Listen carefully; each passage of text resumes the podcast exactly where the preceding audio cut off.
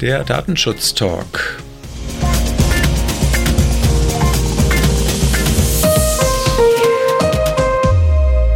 Heute ist Freitag, der 27. März 2020 und wir schauen wieder zurück, was in der Welt des Datenschutzes passiert ist. Redaktionsschluss war heute um 10 Uhr und mein Name ist Heiko Gossen. Mein Name ist Markus Sechel. Und ich starte direkt mit dem ersten Thema, Markus, wenn du einverstanden bist. Und Gerne. wir gucken auf natürlich, wie soll es anders sein, auf Corona und was damit wieder an Datenschutzthemen einhergeht. Eine Meldung diese Woche bei Heise war zum unter anderem, dass jetzt verstärkt auch Phishing-E-Mails kursieren, die Bezug auf Corona nehmen. Da gibt es unter anderem E-Mails, die angeblich von der Weltgesundheitsorganisation kommen oder es gibt auch Warnhinweise bezüglich Sparkassen und Filialschließungen, wo dann Kundendaten abgefragt werden sollen. Wiederum in anderen E-Mails werden zum Beispiel Atemschutzmasken oder ähnliche Artikel angepriesen. Also hier ist besondere Vorsicht natürlich geboten. Natürlich habe ich auch was zum Thema Corona mitgebracht. Die Datenschutzaufsichtsbehörde in Baden-Württemberg hat ein FAQ rausgegeben, also häufig gestellte Fragen, die insbesondere das Verhältnis des Arbeitgebers zu seinen Beschäftigten und die Datenverarbeitung im Kontext von Corona betrachtet. Und ähm, da sind einige Fragen, die, die beantwortet werden. Tatsächlich wenig überraschend. Wir haben es ja auch schon in unseren letzten Folgen dargestellt. Die Verarbeitung kann man natürlich grundsätzlich über die Fürsorgepflicht und den Arbeitsschutz legitimieren, so wie es ja auch schon ähm, die Datenschutzkonferenz dargestellt hat. Aber es ist nochmal ein interessantes Papier zum Nachlesen. Ja, ich hätte auch noch ein Thema zu Covid-19. Wir hatten auch schon darüber gesprochen, dass Mobilfunkdaten ja teilweise im Rahmen der Eindämmung der Ausbreitung äh, genutzt werden sollen können. Die Slowakei ist jetzt hier tatsächlich zur Tat geschritten und hat diese Woche ein Gesetz verabschiedet, auch mit einer deutlichen Mehrheit, was dem Staat Zugriff auf geschützte Handydaten der Bürger erlaubt dass die Gesundheitsbehörde, die staatliche hier halt zukünftig dann auf Mobilfunk-Lokalisierungsdaten zugreifen darf. Hier gab es aber allerdings auch Widerstände dagegen, deswegen wurde der gegenüber der Ursprungsfassung der Entwurf auch nochmal etwas abgeschwächt. Also jetzt müssen die Daten zum Beispiel nach Beendigung der Krise auch unverzüglich gelöscht werden. Da, da kann ich auch noch was zu beitragen, weil auch in Deutschland war das Thema natürlich ähm, in der Diskussion. Insbesondere die Bundesregierung hatte wohl sich mit dem Thema Handyortung von Kontaktpersonen beschäftigt.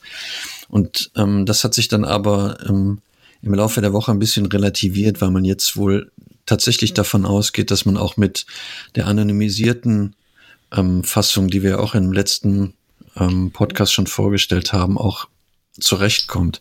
Grundsätzlich ist man noch nicht davon abgewichen, aber ich denke, falls man wirklich Zugriff auf die Daten haben möchte, dann sind noch einige Maßnahmen erforderlich, insbesondere im Hinblick auf die technischen und organisatorischen Maßnahmen. Ja, wobei halt durchaus man auch nochmal überlegen muss, inwieweit Mobilfunkdaten dafür halt am Ende tatsächlich auch geeignet sind. Mhm. Die von den Mobilfunkanbietern ermittelten Daten, die werden ja typischerweise über Triangulation ermittelt. Das heißt, die haben eine gewisse Ungenauigkeit und sind meines Erachtens dann auch wenig dazu geeignet, um wirklich Kontakt zwischen Personen zu ermitteln. Da sind dann eher Modelle, wie man sie in anderen Ländern findet, wo dann Benutzer halt die die Ortungsdaten vom Handy selber, die man zum Beispiel über GPS dann macht, äh, sammeln kann und die man dann halt in dem Fall, wo man selber positiv bestätigt wird, dann vielleicht freigeben kann, deutlich besser geeignet, weil sie einfach wesentlich genauer sind. So Fälle habe ich auch ähm, gelesen, wo es um das Thema App geht, die dann auf dem Handy installiert werden soll, wo man dann tatsächlich nachher diese Daten weitergibt und freigeben kann, ja. Ja, ein anderes Thema, was in dem Zusammenhang jetzt natürlich auch, da haben wir letzte Woche auch schon drüber gesprochen, relevant ist natürlich, dass sehr viel Arbeit ins Homeoffice verlagert wird, was ja an sich auch gut ist. Und auf der anderen Seite natürlich nicht nur Informationssicherheitsrisiken damit einhergehen können, weil plötzlich Dinge eingerichtet werden, erstmal um Arbeit zu ermöglichen, aber vielleicht noch nicht unter Berücksichtigung aller rechtlichen und auch äh, technischen Sicherheitsrisiken.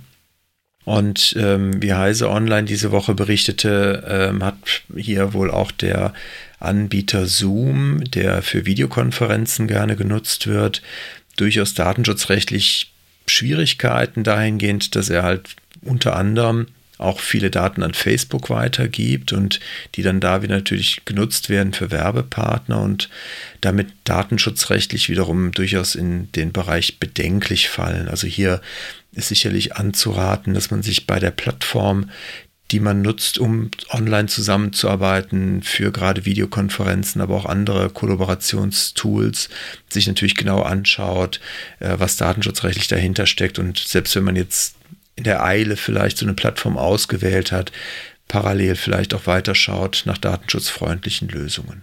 Genau, damit es nicht im, äh, am Ende zu einem Bußgeld kommen kann, weil dann bin ich nämlich schon beim nächsten Thema, die nächste Rubrik Bußgelder.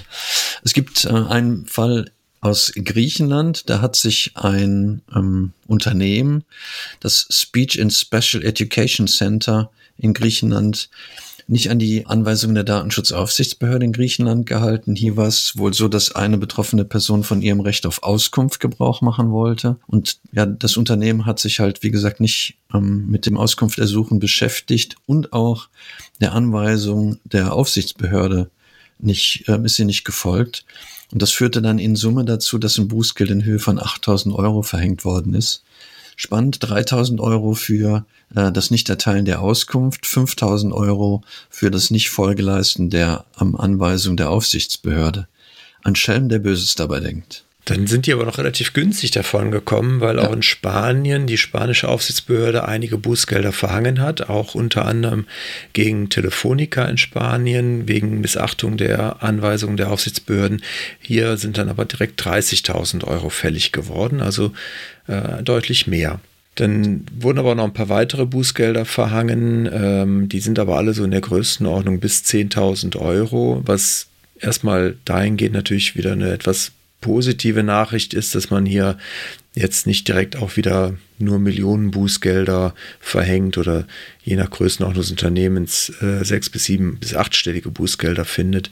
Von daher relativiert sich das vielleicht auch insgesamt wieder ein bisschen. Schauen wir mal. Also relativieren kann man das bis auch auf Null. Es gibt einen Fall, da hat der Berliner, äh, die Berliner Datenschutzbeauftragte nur eine Verwarnung ausgesprochen und zwar gegen, gegen DGPol. DGPol ist ein Verein, die Deutsche Gesellschaft für Politikberatung, die hat wohl aus dem öffentlichen Lobbyregister des Bundestages Daten genommen und in eine Excel-Liste gepackt, um dann halt entsprechend diese Lobbyisten anzuschreiben.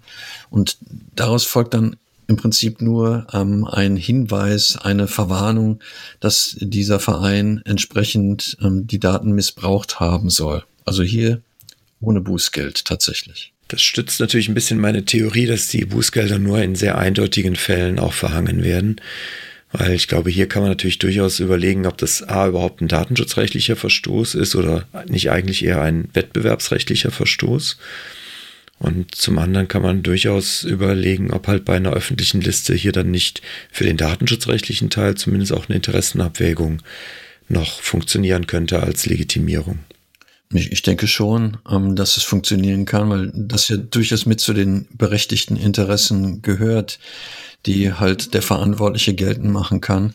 Und da sich um eine öffentliche Liste handelt, würde ich jetzt auch grundsätzlich keine Bedenken haben im, im Hinblick auf die betroffenen Rechte, dass die überwiegen am Ausschuss der Verarbeitung.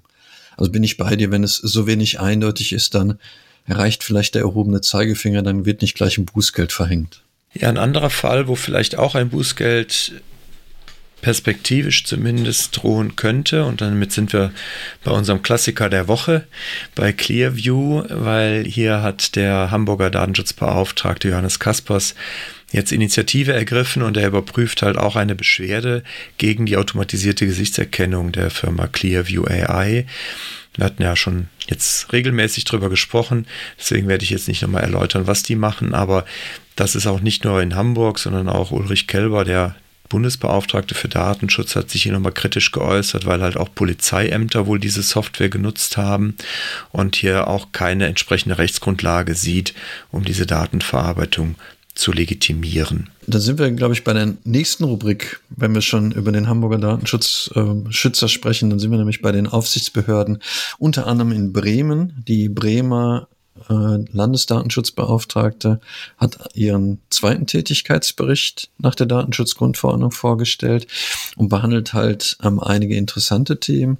Unter anderem wird auch hier die Verarbeitung von personenbezogenen Daten im Beschäftigungsverhältnis in Verbindung mit Corona ähm, betrachtet, also sehr aktuell. Ähm, spannend sind auch, dass hier ähm, Prüfungen durchgeführt worden sind in Bremen seit Mai 2018 und zwar 489 ähm, Datenschutzverstöße wurden im Rahmen dieser Prüfungen aufgedeckt, wobei momentan noch ähm, 439 Prüfungen laufen. Also auch ein interessantes ähm, Dokument, was man sich gerade jetzt ähm, zum Wochenende hin mit bei Sonnenschein auf dem Balkon nehmen kann. Da hätte ich dann auch noch was gefunden, was die Tätigkeitsberichte der Landesdatenschutzbeauftragten angeht, und zwar in Brandenburg. Auch da wurde jetzt der Bericht veröffentlicht. Und da haben wir insgesamt 878 Beschwerden, 400 schriftliche Beratungen. Allerdings ist die Zahl der Verwarnungen deutlich geringer. Da haben wir 20 Warnungen, Verwarnungen und Anweisungen und 362 gemeldete Datenschutz Verletzungen sowie 47 OWIG-Verfahren, Bußgelder, insgesamt knapp 70.000 Euro. Das ist überschaubar, ja. Aber es ist ja auch ein kleines Bundesland, von daher mag das das auch ganz gut repräsentieren. Damit wären wir schon wieder durch für diese Woche. Erstmal dir, Markus, ganz herzlichen Dank. Sehr gerne. Allen Zuhörern auch herzlichen Dank fürs Zuhören. Geben Sie uns gerne Feedback, bleiben Sie uns gewogen, aber vor allen Dingen bleiben Sie gesund. Bleiben Sie gesund.